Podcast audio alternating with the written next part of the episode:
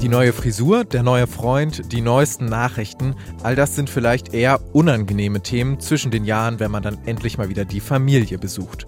Wir haben ein paar Gesprächsalternativen für euch gesammelt und präsentieren zum Jahresende vier Wissenschaftshighlights der Uni Leipzig. In dieser Sonderfolge von Leipzig Weekly mit mir, Leonhard. Hallo. Der Sommer in Leipzig war einer der heißesten Sommer seit Beginn der Aufzeichnungen. Grund dafür ist der Klimawandel, da sind sich Forschende einig. Und obwohl der Sommer hier schon bei uns ziemlich heiß war, gibt es Gegenden auf der Welt, wo die Temperatur noch stärker steigt als bei uns. Zum Beispiel in der Arktis. Das klingt erstmal überraschend, hat aber zum Beispiel damit zu tun, dass es in der Arktis ein halbes Jahr lang komplett dunkel bleibt, in der sogenannten Polarnacht. Und in dieser Polarnacht spielen die Wolken eine entscheidende Rolle, hat uns der Meteorologe Manfred Wendisch im Juli erklärt. Das können Sie sich auch hier vorstellen. Wenn Sie also Wolken haben, dann ist die Nacht relativ warm, insbesondere im Winter. Dasselbe Phänomen hat man in der Arktis. Wenn ich keine Sonne habe, also wenn es sozusagen polare Nacht ist, dann wirkt die Wolke hauptsächlich erwärmend. Wendisch und sein Team beschäftigen sich auch damit, wie sich die Klimaveränderungen in der Arktis auf den Rest der Welt auswirken. Durch die Veränderungen in der Atmosphäre kommt es nämlich zum Beispiel zu mehr Schneestürmen in den USA.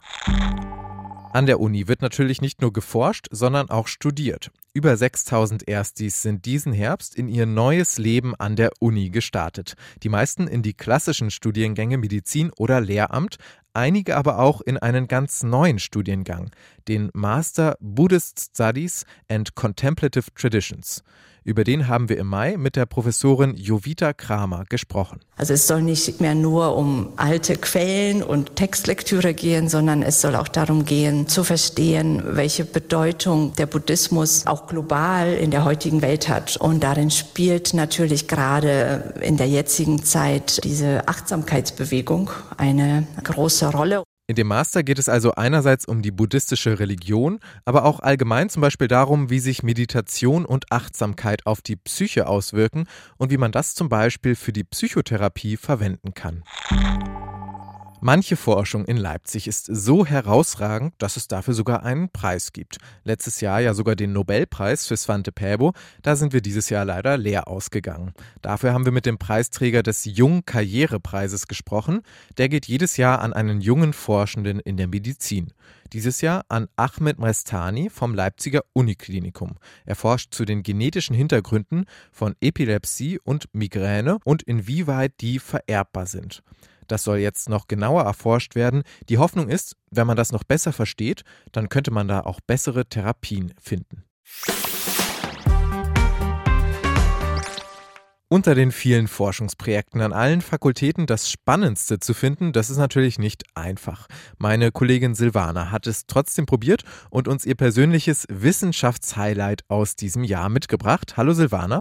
Hi Leonard. Ja, also mein persönliches Highlight der Wissenschaft ist das Google Maps für Klimadaten. So hat Maximilian Söchting seinen Klimawürfel, den sogenannten LexCube, beschrieben. Söchting ist Informatiker an der Universität Leipzig und der LexCube ist sein Promotionsprojekt. Dem Würfel wurden riesige Datenmengen eingepflegt, mit denen man dann die Klimaveränderungen analysieren kann. Okay, und wie kann ich mir diesen Klimawürfel denn dann vorstellen? Also der LexCube ist eine Website, die ich auch ganz einfach immer und überall auf Handy, Laptop und anderen Geräten aufrufen kann. Wenn ich die Website dann öffne, wird mir sofort ein orange-lila Würfel vor schwarzem Hintergrund angezeigt. Maximilian Söchting selbst hat ihn uns so erklärt. Also die Vorderseite, das ist ja so wie eine Wetterkarte, aber eben die Seitenflächen, die schneiden ja praktisch durch die Erde durch, wie so ein Kuchen. Und da kann eben den zeitlichen Verlauf sehen in einem einzelnen Bild. Und genau diese seitliche Darstellung erlaubt es einem eben zum Beispiel schon Trends zu erkennen. Daten wie Temperatur oder Luftfeuchtigkeit lassen sich von 1979 bis 2021 anzeigen. Dabei sind die Parameter beliebig anpassbar. Das klingt ja schon mal spannend und ich kann es mir auch vorstellen, aber was macht den LexCube jetzt für dich zum Highlight des Jahres? Also ich finde es einfach so beeindruckend, wie Datenmengen in dieser Größenordnung so einfach und zugänglich aufbereitet wurden. Also es ist tatsächlich auch so einfach zu bedienen wie Google Maps selbst, denn man kann mit dem Cursor ganz entspannt über diesen Würfel fahren und einem werden dann die Daten kompakt wiedergegeben. Und dann ist das auch quasi was für alle Menschen und nicht nur für WissenschaftlerInnen. Naja, also der Cube ist vor allem für WissenschaftlerInnen interessant, da gerade in Forschungskontexten laut Söchting es vieles erleichtert. Denn es wäre wohl sonst sehr kompliziert, an genau die Daten zu kommen, die einen interessieren. Wenn man sich aber für die Themen Klimawandel, Klimadaten und so weiter interessiert, bietet einem der Würfel auch sehr viel. Außerdem ist der LexCube auch ein wissenschaftlich fundiertes Argument für die Klimakrise, da Hitzewellen oder ähnliches eindeutig abgebildet werden. Ein Argument für die Klimakrise, der Klimawürfel der Uni Leipzig. Das persönliche Wissenschaftshighlight von meiner Kollegin Silvana. Vielen Dank. Sehr gern. Und das war's auch schon wieder mit unserer Sonderfolge Leipzig Weekly. Wenn ihr jetzt Lust auf noch mehr Leipziger Jahresrückblick habt, dann hört gerne auch in unsere beiden Rückblicks-Radiosendungen rein. Da geht's dann um alles andere, was in diesem Jahr auch in Leipzig wichtig war. Den Link haben wir euch in die Show Notes gepackt. Vielen Dank fürs Zuhören und kommt gut ins neue Jahr.